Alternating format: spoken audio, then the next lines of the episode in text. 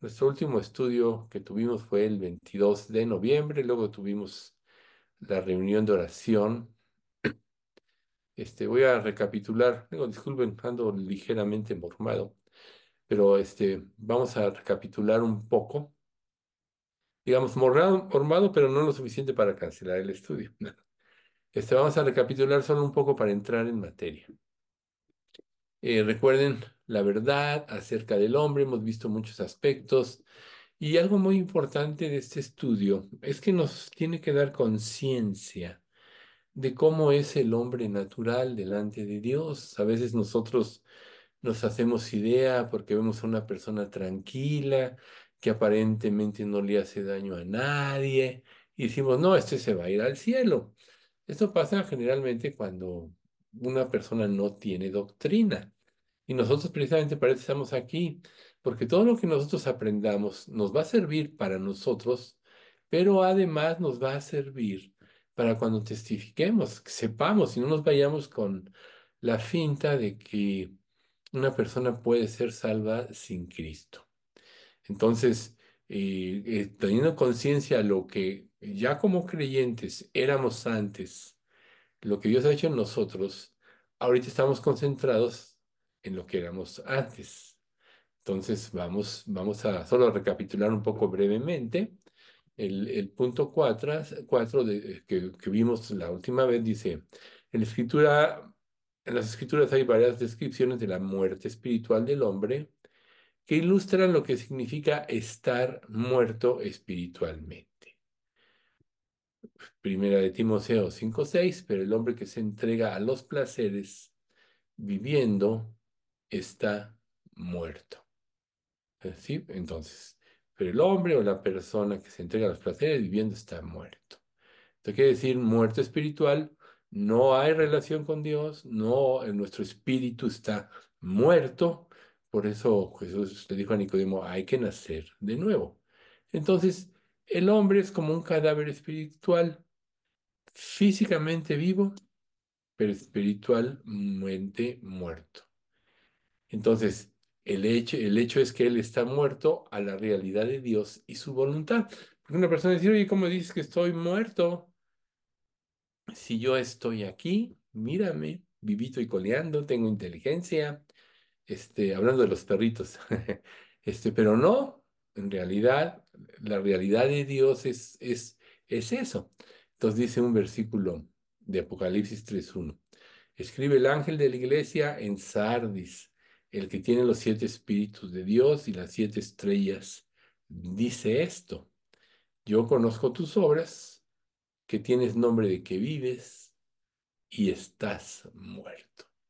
Entonces, antes de la conversión, una persona puede parecernos que es religioso, que es temerosa de Dios, que tiene obras externas, como decía al principio, pero generalmente todas están motivadas por el egocentrismo. Una persona sin Cristo no puede amar, solo busca su propia conveniencia. Y aun cuando dice que ama, su amor es condicional, siempre busca su propia conveniencia. Por eso es condicional. Te amo si me das esto, te amo si me complaces, te amo si no me tratas mal, te amo si me llevas de paseo, cosas así. Pero en realidad, aún en las cuestiones religiosas, siempre están motivadas por el egocentrismo. Entonces nosotros podemos ver a personas falsos maestros que, que hacen que la gente se centre en ellos. Hacen chistes, hacen cosas raras precisamente para centrar la atención en ellos y no en Cristo. Perdón. Ahora, el hombre que está muerto en su corazón no ama a Dios ni puede buscar su gloria. Porque decíamos con el pasado, son egocéntricos, quiere decir que son vanagloriosos. ¿Quién la gloria a ellos? Nunca se la van a dar a Dios. Los hombres caídos tienen el corazón de piedra. Bueno, por eso en el nuevo nacimiento Jesús, Dios dice, le daré un corazón nuevo y quitaré de vuestra carne el corazón de piedra. Tienen un corazón de piedra. Una estatua de piedra es inanimada, invisible a toda forma de estímulo. Esos eran generalmente los ídolos de la antigüedad Y ya vemos, tienen boca más no hablan, tienen oídos más no oyen, tienen ojos más no ven. Eso es precisamente el ser humano sin Dios también. No puede pellizcar, puede golpear una estatua, pero no responderá porque está muerta. Acuérdense de Elías con Baal que, que dice, bueno, que se defienda a sí mismo. Eh, no, él no, perdón, no Elías con Baal, sino cuando los eh, filisteos eh, capturan el arca, cuando mueren los dos hijos de Elí, el sacerdote, eh, que ya en esos tiempos estaba Samuel, como Dagón, el dios de ellos, cuando llevan el arca a su templo, se primero se cayó, luego se postró, así es. O sea, pero el hombre no puede responder a estímulos porque está muerto. Entonces, dice un pasaje en Judas, estos son manchas en, vuestro, ah, en vuestros ágapes, que, que, que comiendo impúdicamente con vosotros se apacientan a sí mismos. Nubes sin agua, llevadas para acá, de acá para allá por los vientos, árboles otoñales sin frutos, dos veces muertos y desarraigados. Así es el hombre sin Dios. Entonces, es a veces es difícil encontrar una ilustración gráfica de la muerte espiritual del hombre, pero con estos pasajes más o menos nos podemos dar una idea. Luego, antes de su conversión, enfatizando, no hay vida espiritual. Esta vida se da cuando una persona se convierte, que es lo que dice Efesios 2.1. Y Él os dio vida a vosotros cuando estabais muertos en vuestros delitos y pecados. ¿Ven? Entonces, el siguiente de este punto 4, los hombres caídos participan en ritos religiosos, hacen obras religiosas que Dios considera como obras muertas.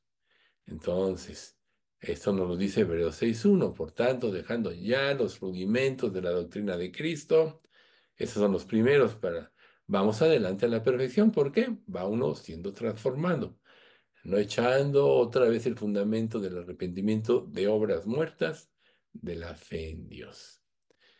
Eh, Hebreos 9:14, cuando, cuanto más la sangre de Cristo, el cual mediante el Espíritu Eterno se ofreció a sí mismo sin mancha a Dios, ahí está, limpiará vuestras conciencias de obras muertas para que sirváis al Dios vivo. O sea, obras que no tienen ningún valor. Una persona puede tener muchas obras, también nos lo dice 1 Corintios 13, y si yo diese todos mis bienes para dar de comer a los pobres, y si entregase mi cuerpo para ser quemado, y no tengo amor, de nada me sirve. Hay muchos ejemplos bíblicos. Entonces, antes de la conversión, una persona nos puede parecer muy religiosa, muy buena, sus obras externas, eh, como decíamos hace un momento, eh, pero sus obras externas están motivadas por el egocentrismo y es tan infructífero como un árbol muerto. Recuerden cuando Jesús iba caminando y tuvo hambre, que vio una higuera y iba a comer, iba a comer del higo, pero no encontró. Y dice, y viendo una higuera cerca del camino, vino a ella y no halló fruto en ella, sino hojas solamente, y le dijo, nunca jamás nazca de ti fruto. Y luego se secó la higuera. Así es el hombre sin Dios, está muerto. Entonces, bueno, recapitulando, perdón que ya lo hicimos, ahora vamos a comenzar con el tema del estudio. Este subtítulo se llama El significado de la inhabilidad moral. Qué palabrita, ¿no? Pero ves, no hay habilidad moral, no puede ser un hombre moral.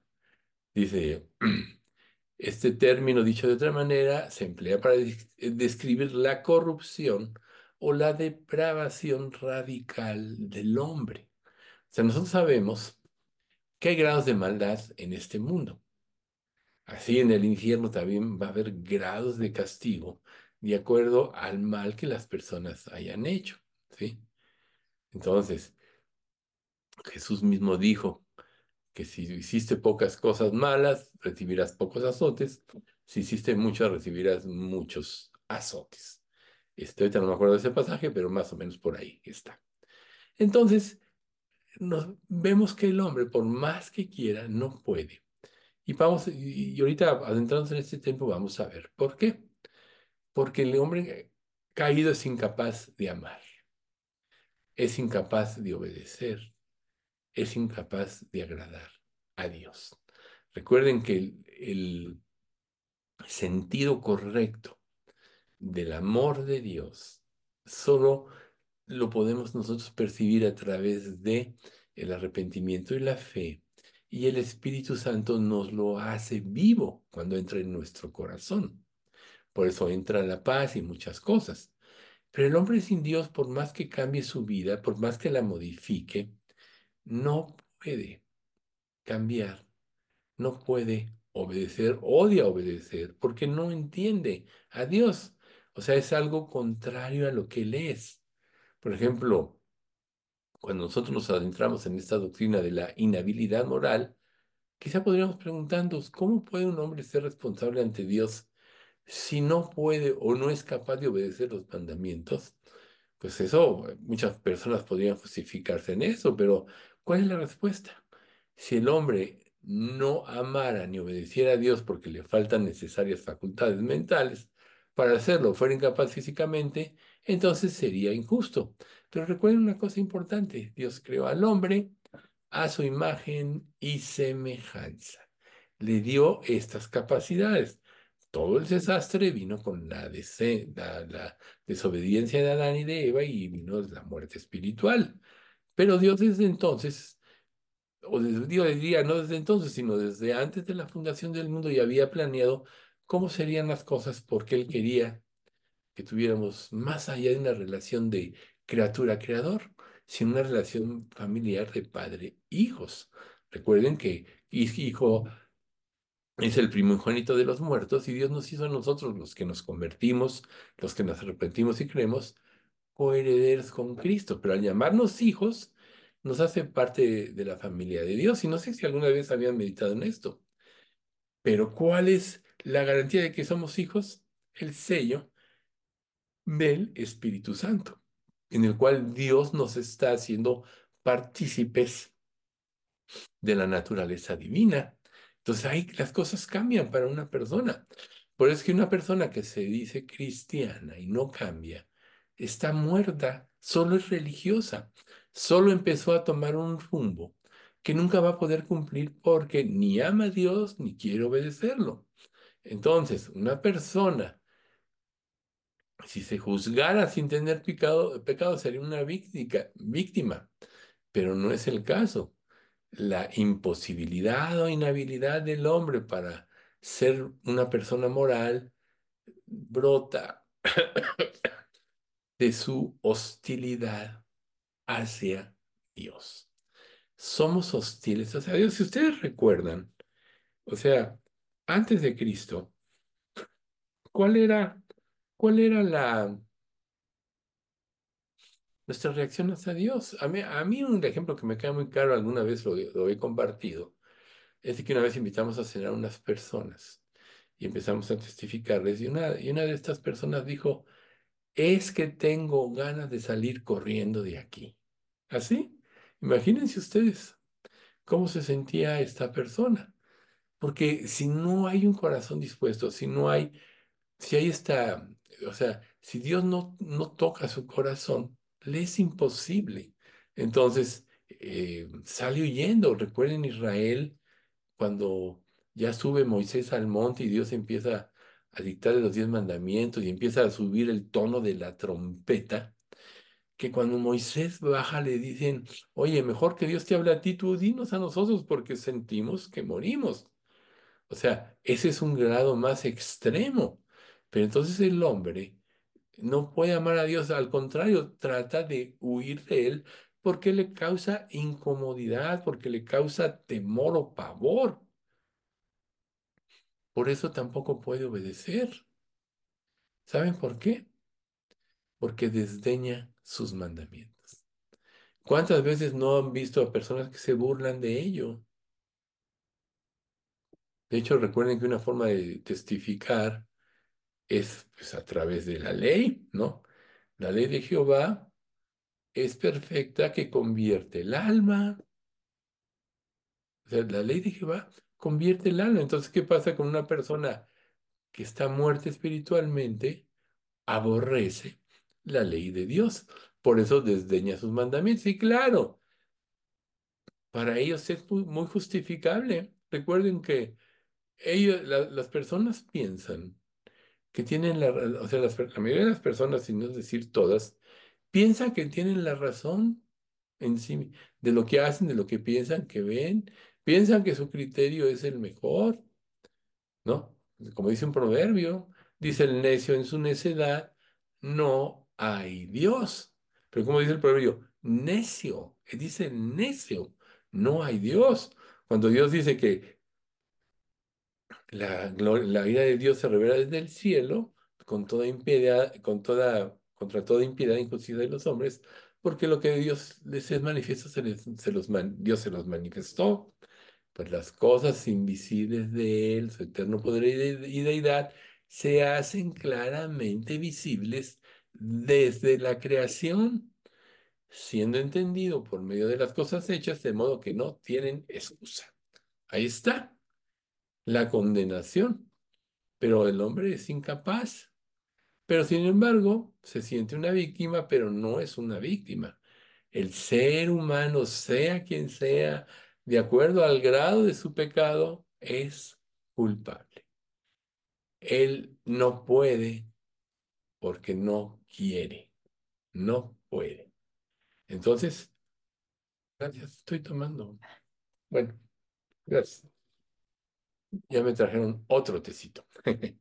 No quiere. No, porque no puede, no quiere. Ni, o sea, ni quiere ni puede, ¿no? No quiere ni puede ver y a Dios, a menos que Dios cambie su corazón. Y aquí es un punto muy importante entre paréntesis. Por eso es que quizá ahora con esta introducción podamos comprender mejor que cuando nos arrepentimos, primero Dios cambia nuestro corazón. ¿Se acuerdan que ya lo hemos mencionado eso? O sea, una persona no se puede arrepentir si Dios no lo cambia primero.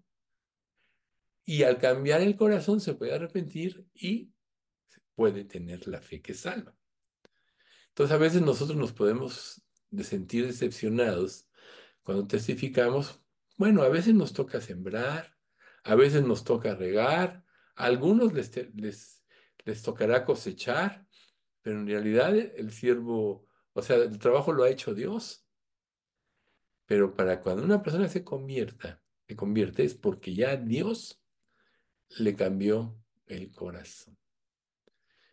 Por eso es, y aquí viene otra otro punto importante, que Dios desde antes de la fundación determinó quién se iba a salvar y quién no, de acuerdo a su soberanía, porque Él es perfecto en su actuar. Entonces, bueno, volviendo al estudio. Entonces, la razón de la inhabilidad moral también puede ser llamada hostilidad voluntaria. O sea, una persona no puede decir, ay, es que yo no tuve la culpa de odiar a Dios, fueron las circunstancias que me obligaron a esto. No. es hostilidad voluntaria. ¿Por qué? Porque voluntariamente el hombre rechaza a Dios, odia a Dios. Claro, si tú le preguntas a una persona, habrá personas que no se atreven a decir que odian a Dios. Solo lo mencionan cuando lo necesitan, ¿no? Por ejemplo, en el terremoto del 85, Dios, páralo, Dios, páralo, Dios, páralo. Alguien que estaba en un hotel nos contó esto.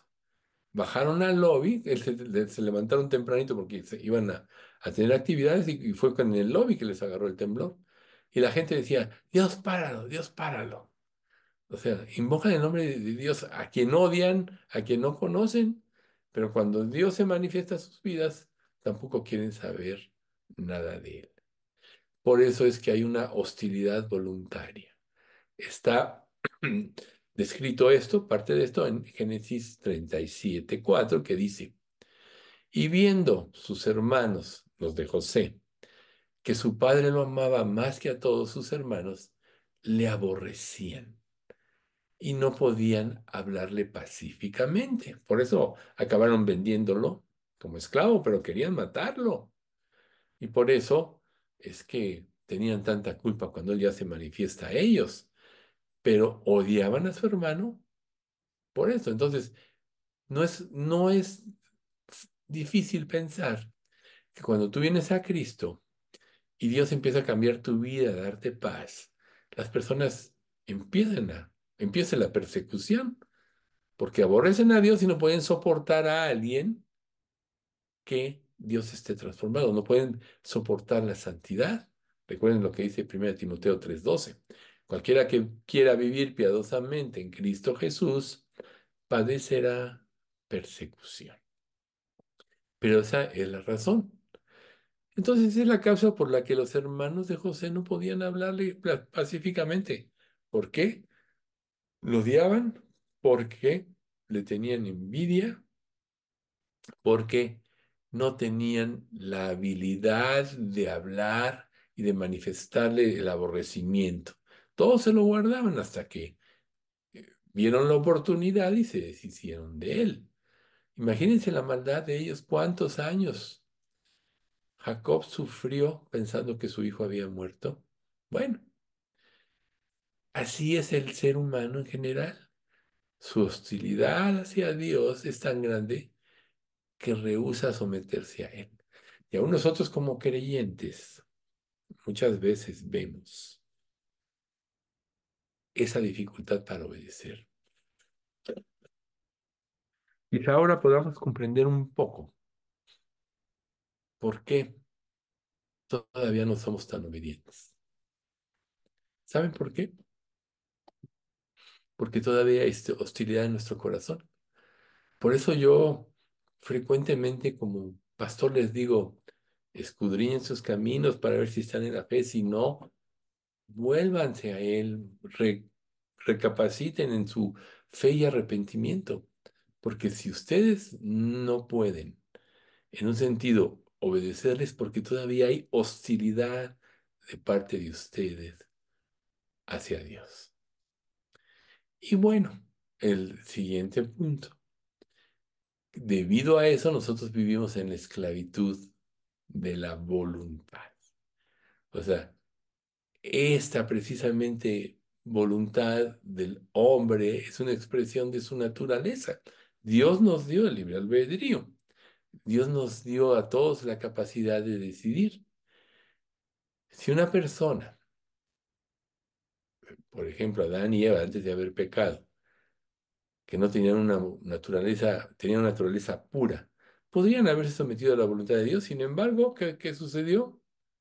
Voluntariamente desafiaron a Dios, porque se inclinaron, o sea, porque de alguna manera no entendían o no amaban a Dios, porque no tenían la gratitud, porque recuerden lo que decíamos hace rato, eran creador y criatura cuando una de las características cuando Dios nos hace sus hijos es la gratitud.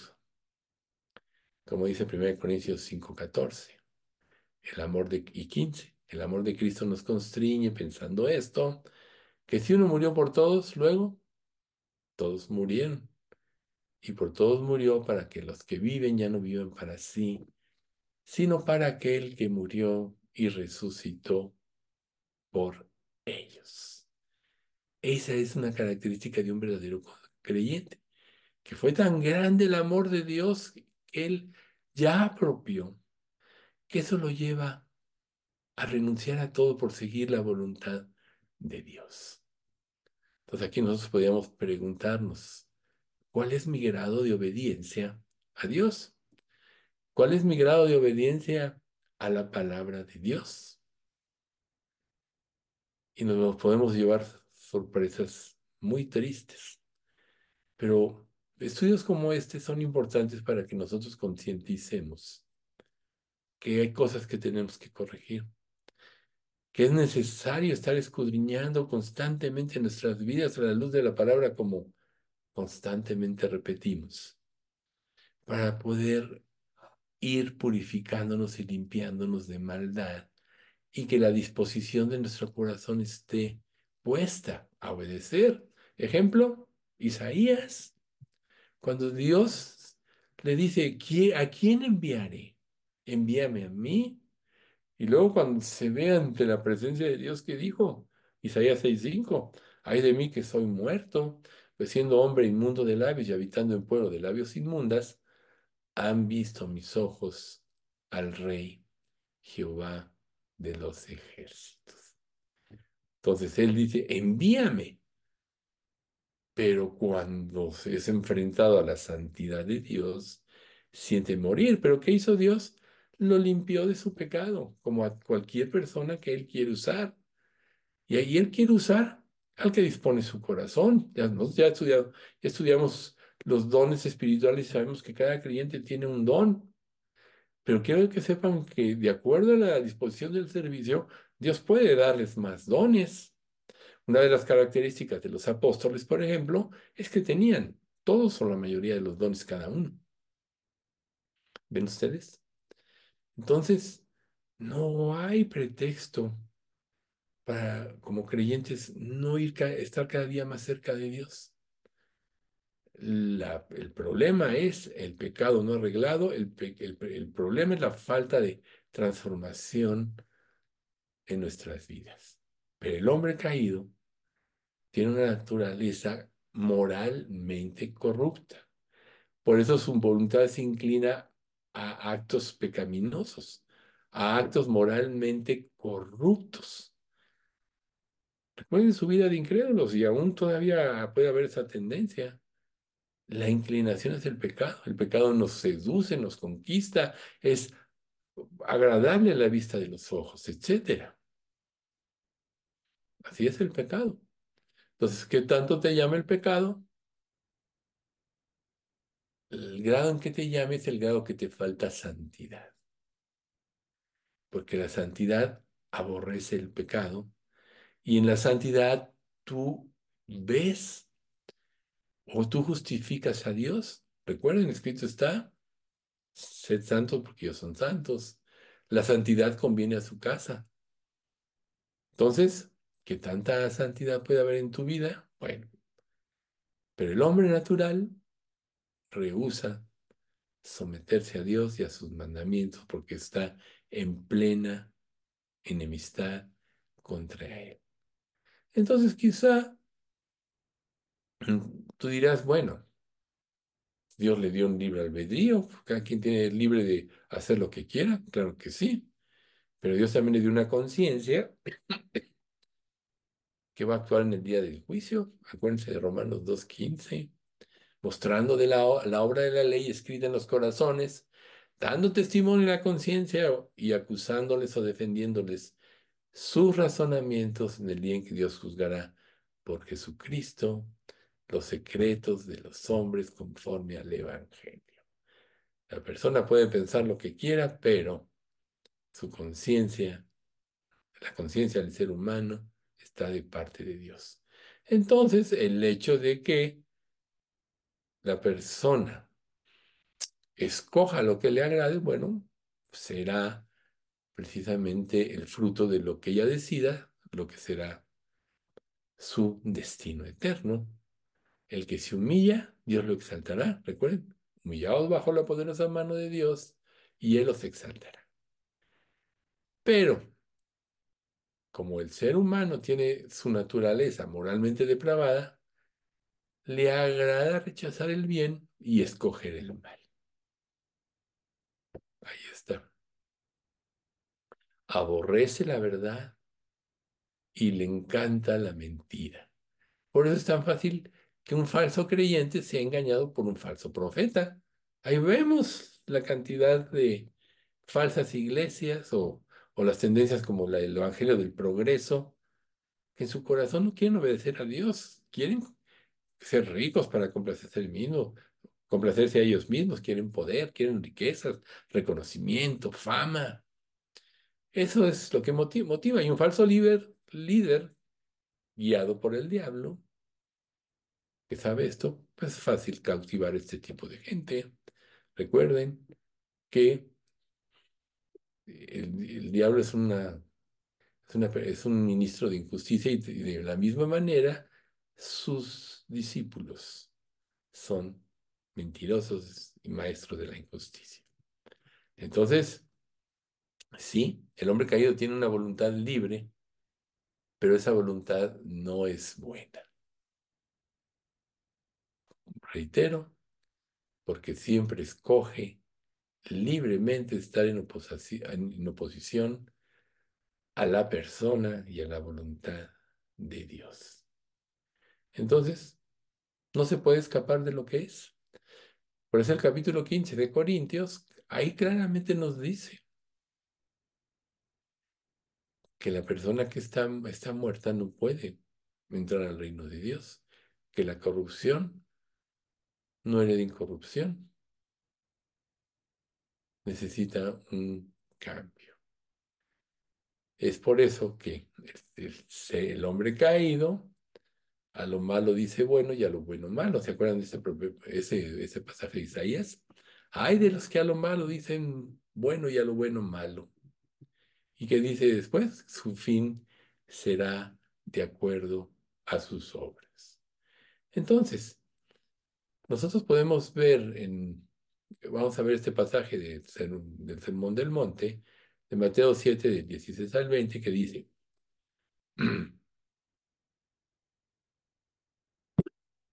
puedes identificarlos por su fruto, es decir, por la manera en que se comportan. Esta es la versión NTV. ¿Acaso pueden recoger uvas de los espinos o higos de los cardos? Un buen árbol produce frutos buenos y un árbol malo produce frutos malos. Un buen árbol no puede producir frutos malos y un árbol malo no puede producir frutos buenos. Por lo tanto, todo árbol que no produce frutos buenos se corta y se arroja en el fuego. Así es, de la misma manera que puedes identificar un árbol por su fruto, puedes identificar a la gente por sus acciones. Entonces ahí está.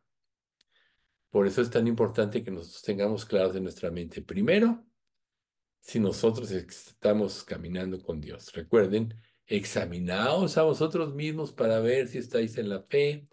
Probaos a vosotros mismos o no sabéis que Jesucristo está en vosotros, a menos que estéis reprobados. Entonces, podríamos decir que la voluntad del hombre es una expresión de su naturaleza. Veamos pasaje por pasaje, eh, versículo por versículo de lo que ahorita vimos. Por sus frutos los conoceréis. ¿Acaso se recogen uvas de los espinos o higos de los abrojos? Entonces, se identifica la naturaleza del árbol por el fruto que lleva.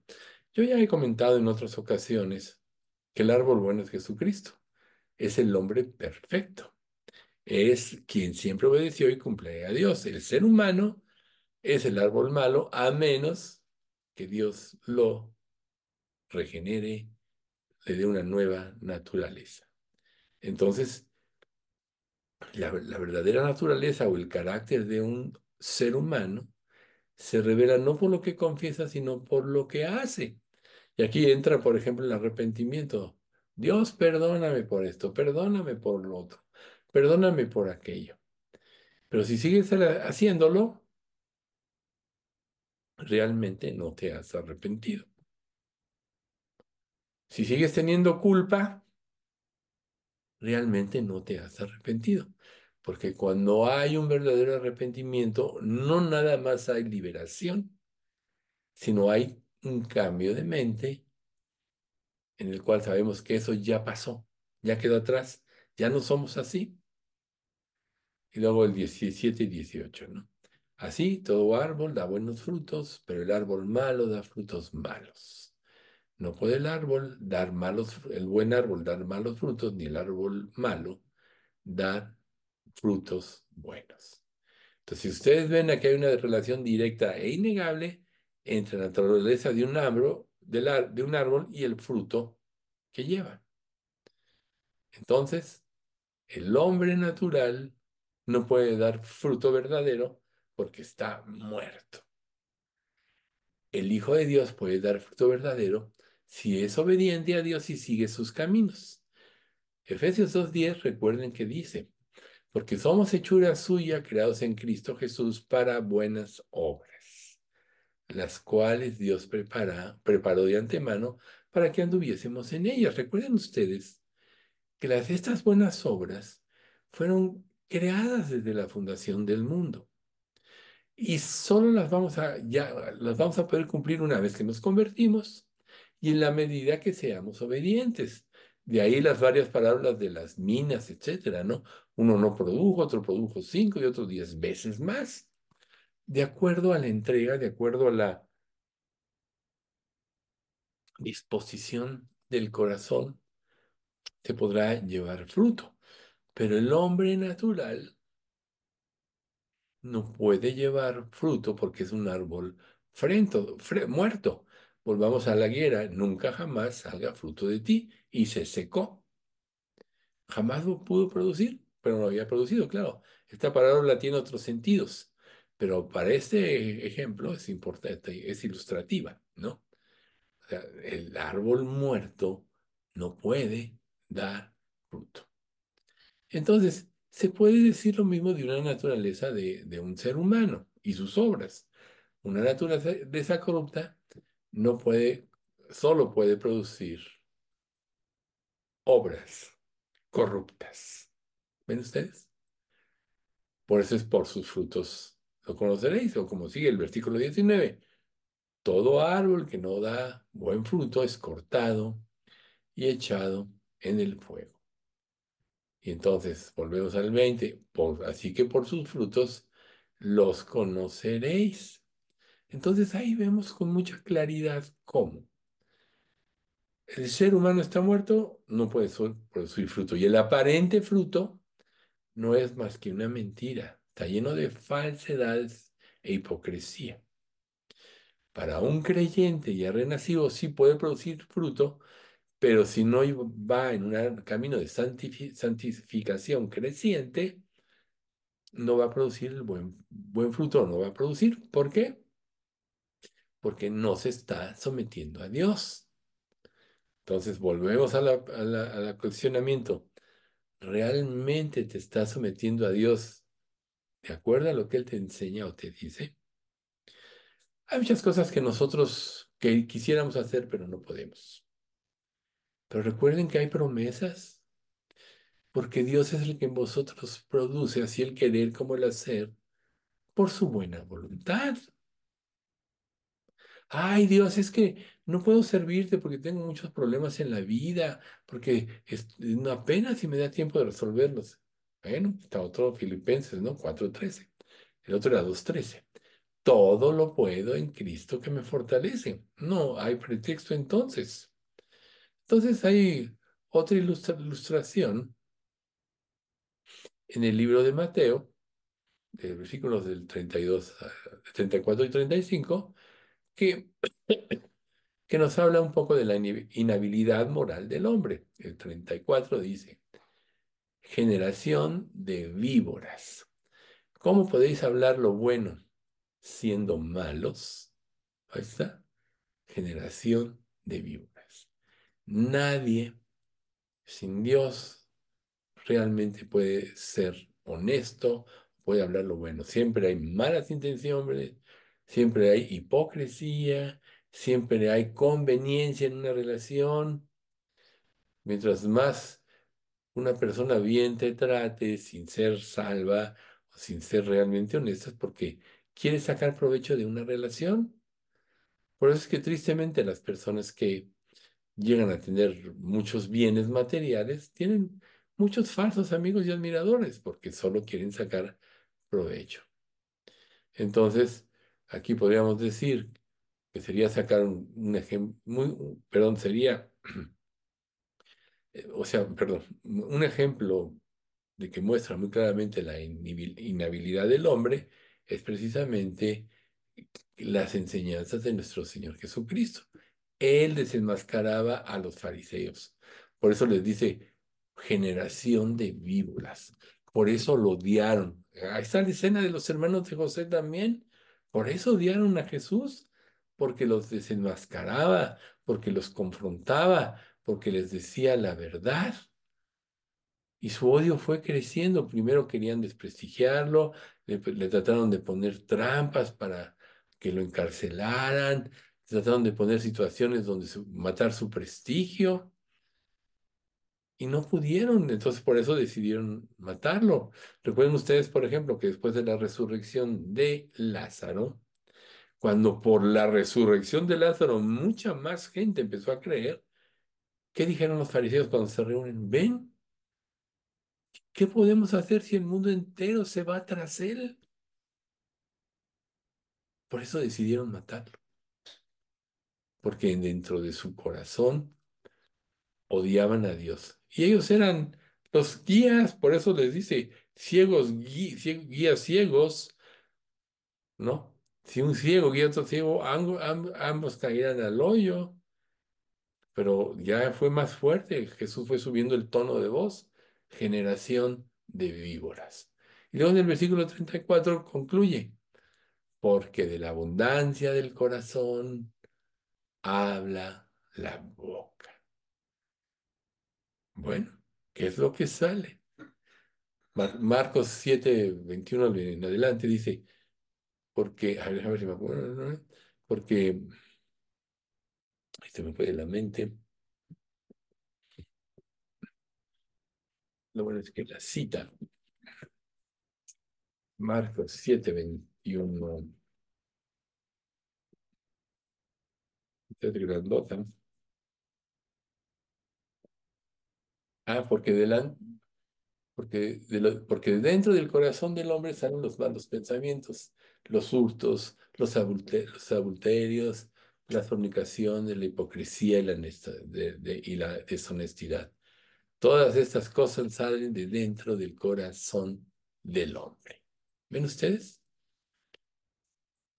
Entonces nosotros también podemos autojuzgarnos por lo que hablamos, lo que criticamos y lo que decimos.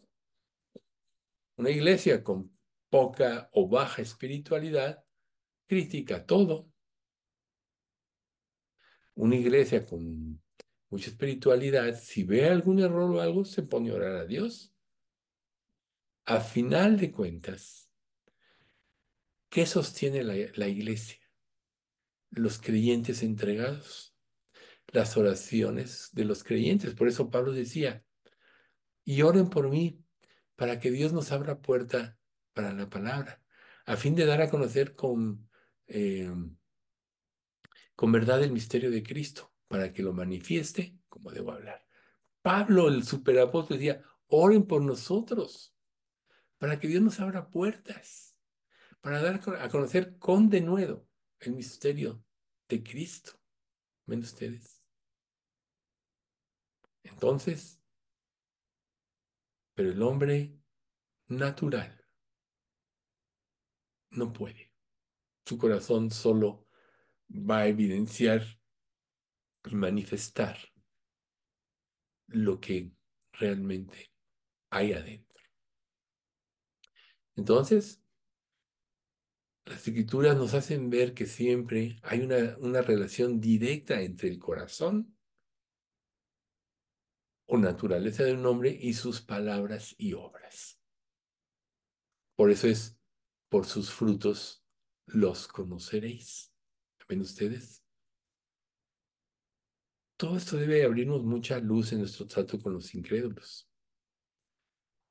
Pero recuerden, ¿quieres servir a Dios? Primeramente tienes que ser transformado. Tienes que dejar atrás las cosas de este mundo que son como cadenas con, con boyas que nos impiden, nos roban la libertad en Cristo. O sea, Jesús en Juan 8:34 de- decía, de cierto, de cierto os digo, todo aquel que hace pecado, esclavo es del pecado. Muchas personas no pueden servir a Cristo con libertad porque todavía hay muchos pecados no arreglados en sus vidas y son esclavos de pecados. Le prometen a Dios cosas, aunque no le digan a nadie, ponen cosas en su corazón que no cumplen. ¿Cuántas veces no, te has- no en un momento determinado te has dicho, voy a hacer esto para Dios, lo otro, aquello, y a la hora de hora no lo cumples? ¿Qué quiere decir esto? que no hay un compromiso verdadero de tu parte con Dios. ¿Recuerdan en la antigüedad? ¿Acuerdan ustedes de Gedeón? Que Dios lo usó para darle grandes victorias a Israel y habló precipitadamente y dijo, lo primero que salga a recibirme de mi regreso después de la victoria, yo lo sacrificaré a ti. Y él esperaba que quizás saliera su perrito, ¿verdad? Pero salió su hija. Pero Gedeón cumplió. No se sabe a ciencia cierta, algunos dicen que sí, la mató. Otros eh, dicen que se quedó virgen para siempre. La Biblia no nos aclara eso. Pero lo cumplió porque era un hombre de Dios. ¿Cuántas cosas le has prometido a Dios que no cumples? Por eso en el libro de Eclesiastés, la escritura nos dice, mejor es que no prometas y no que prometas y no cumples. Y no hablo de promesas que tú externes ante otras, sino cosas que en, tú y Dios acordaron o que tú acordaste con Dios en tu corazón. Cumple lo que prometes. El hombre natural, lo vemos nosotros en los gobiernos, cuando ya son, cuando son candidatos, se prometen muchas cosas. Cuando llegan al poder, hacen lo que quieren. Todos fueron falsedades y mentiras. Este último gobierno, voy a combatir el narcotráfico, voy a... ¿Y qué?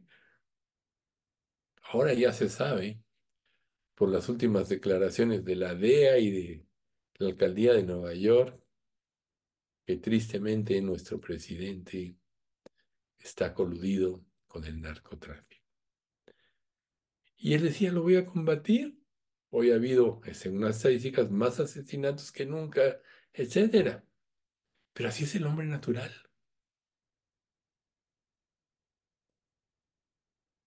Siempre va en contra de Dios, nunca cumple lo que promete. Por eso nosotros debemos también de medir nuestra espiritualidad de acuerdo a nuestro compromiso con Dios. Tú puedes decir, Dios, te voy a servir, lo voy a dar todo por ti. Y no hablo de bienes materiales necesariamente. Hablo de tu tiempo, de tu energía, de tus intereses verdaderos. ¿Cuánto tiempo le dedicas a Dios en comparación a otro tipo de cosas que son vanas y sin provecho? Analízalo.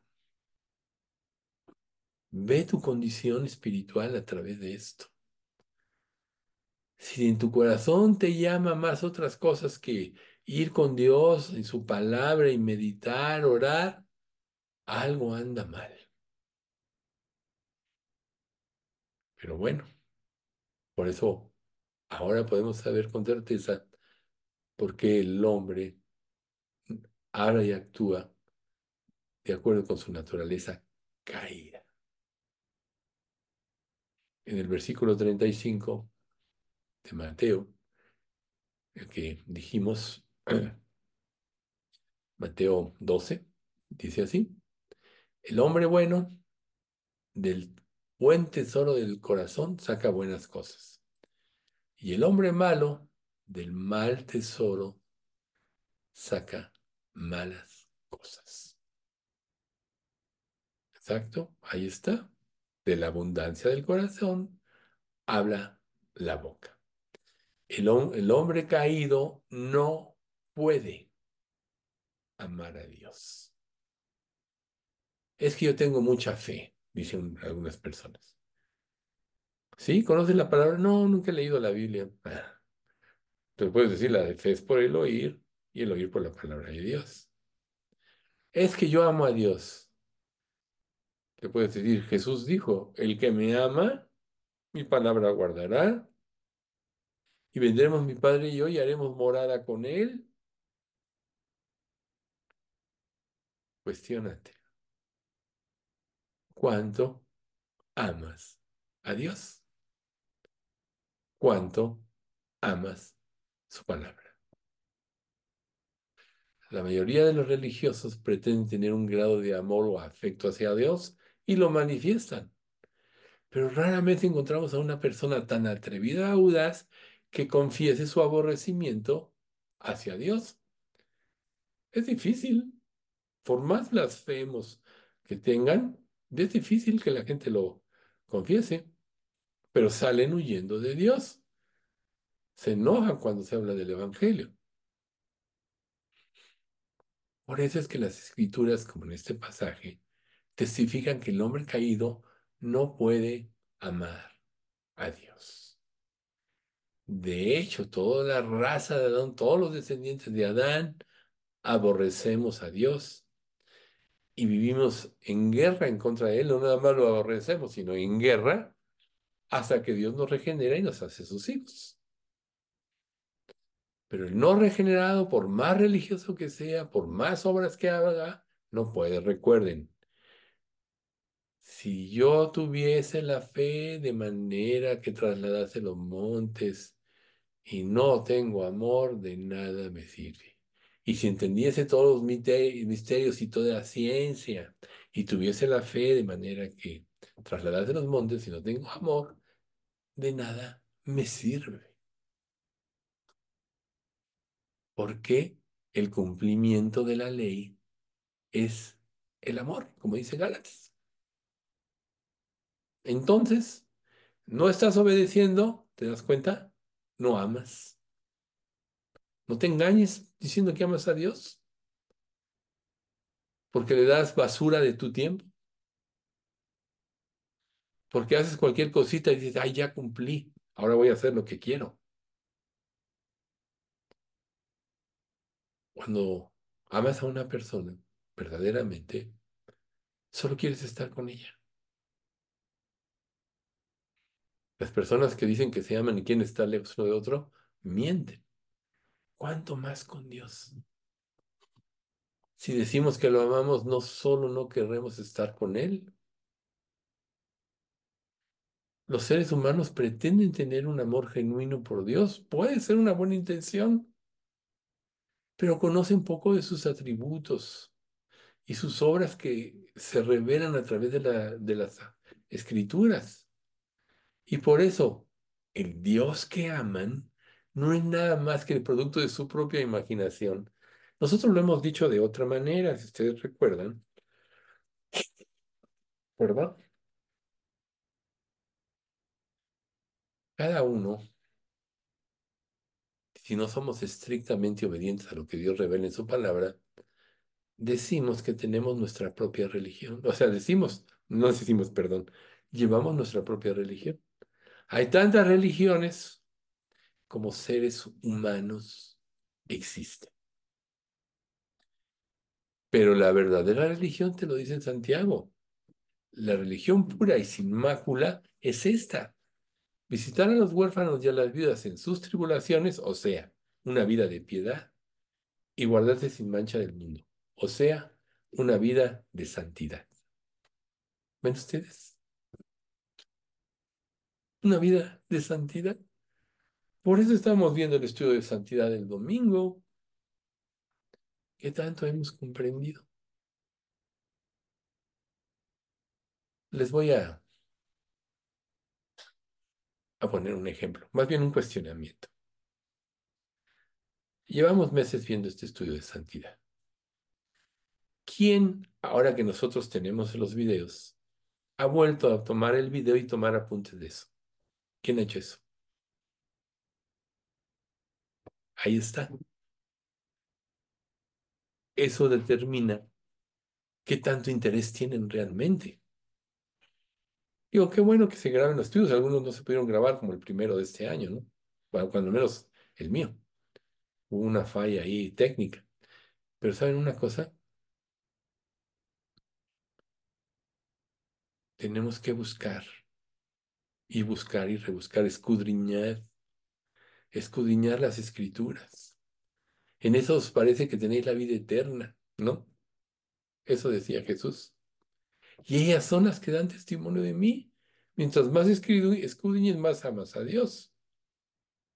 Ahora, el hombre sin Dios se ha hecho su propio Dios, a su imagen, como le conviene. Y cuando se le empieza a revelar a un Dios, al Dios verdadero, volvemos al punto, con sus atributos, los atributos de Dios revelan al Dios verdadero, entonces salen huyendo, no, no les conviene ese Dios. Recuerden esta parte del Salmo 50, del Salmo 50, 21. ¿Pensabas que de cierto sería yo como tú? Pero te reprenderé. ¿Por qué creen ustedes que hay un juicio para los creyentes?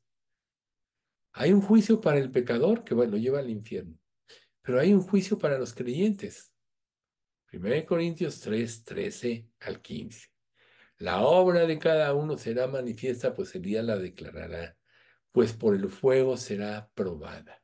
Y la obra de cada uno cual sea, el fuego la probará. Si permaneciere la obra de alguno que sobreedificó, recibirá recompensa. Si la obra de alguno se quemare, recibirá pérdida. Si bien él mismo será salvo, aunque así como por fuego. Ahí está el juicio de las obras. El fuego, que es la fe, va a determinar lo que hiciste. Tú puedes pensar que eres un buen creyente, que serviste a Dios todo el tiempo de tu vida, pero has sido un desobediente, has hecho lo que has querido y piensas que Dios te va a premiar, pero ante la palabra de Dios que pone de manifiesto, volvemos a Marcos 7:21, porque del corazón del hombre salen los malos pensamientos. O sea, lo, lo que hay en tu corazón de lo que se manifiesta, bueno. Entonces, bueno, volvemos a los incrédulos. Tienen su propia religión, tienen su propio Dios, pretenden amar a Dios, pero si investigaran las escrituras, si se pudieran escudriñar la Biblia, la palabra de Dios, sin duda encontrarían un Dios muy, muy diferente de sus afectos, sin duda. Entonces, si estudiaran los atributos de Dios, tales como la santidad, la justicia, la soberanía, la ira, probablemente responderían con disgusto, eh, con disgusto y dirían, mi Dios no es así. Yo nunca podría amar a un Dios como Él. Rápidamente veríamos o veremos hombres caídos que cuando se enfrentan al verdadero Dios se vuelven más religiosos, lo que tú quieras, pero no se convierten, pero aumenta su hostilidad hacia Dios. ¿Cuál es la razón de esta reacción tan adversa? Reitero, tiene que ver con lo que verdaderamente hay en el corazón del ser humano y con su misma naturaleza. Si el ser humano fuera por naturaleza santo, ¿saben ustedes? Santo y justo, sería fácil poder amar a Dios, a un Dios santo y justo, y gozarse en una relación con Él y disfrutar, saborear y paladear sus leyes. Pero tristemente, el hombre por su naturaleza es depravado y corrupto. Por eso no puede. Aquí le vamos a dejar. Vamos a dar gracias. Alex, ¿quieres dar gracias, por favor?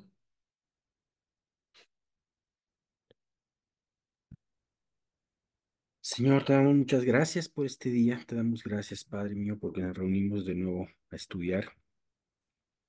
Padre, pues te quiero suplicar que podamos atender a estas palabras y lo más importante, Padre mío, permite que podamos eh, ser honestos con nosotros mismos, buscarte a ti en lo íntimo, ser honestos, Padre mío, ante la luz que tú reflejes en estos estudios y que tú reflejes también, Padre mío, en nuestra lectura. Y de esta manera ir, ir trabajando, Señor, ir, ir, este, ir creciendo, Señor, delante de ti. No permitas que nos estanquemos, oh Dios. Y Padre, pues gracias, es el primer estudio del año que tenemos. Te queremos pedir que tú permitas que podamos seguir reuniéndonos, que podamos seguir teniendo esta libertad. Y de una manera muy especial te, te seguimos recordando el país, Padre mío, para que podamos, eh, verdaderamente tú vayas guiando. Sabemos que el presidente o la, la, presidenta que vaya a salir es conforme a tu voluntad. Te queremos pedir, Dios, que, que en base a tu plan, eh, tú, tú muevas las cosas, Dios, de tal manera que salga la persona que es de ti, Señor. Yo te quiero pedir por esto. Eh, guárdanos, Señor, de aquí al domingo. Permite que que pues eh, podamos prepararnos bien para el estudio, Señor. Guía a Miguel y guía, guíame a mí, Señor, en lo que vayamos a, a comentar. Y todo esto lo pido en el nombre de tu Jesús. Amén.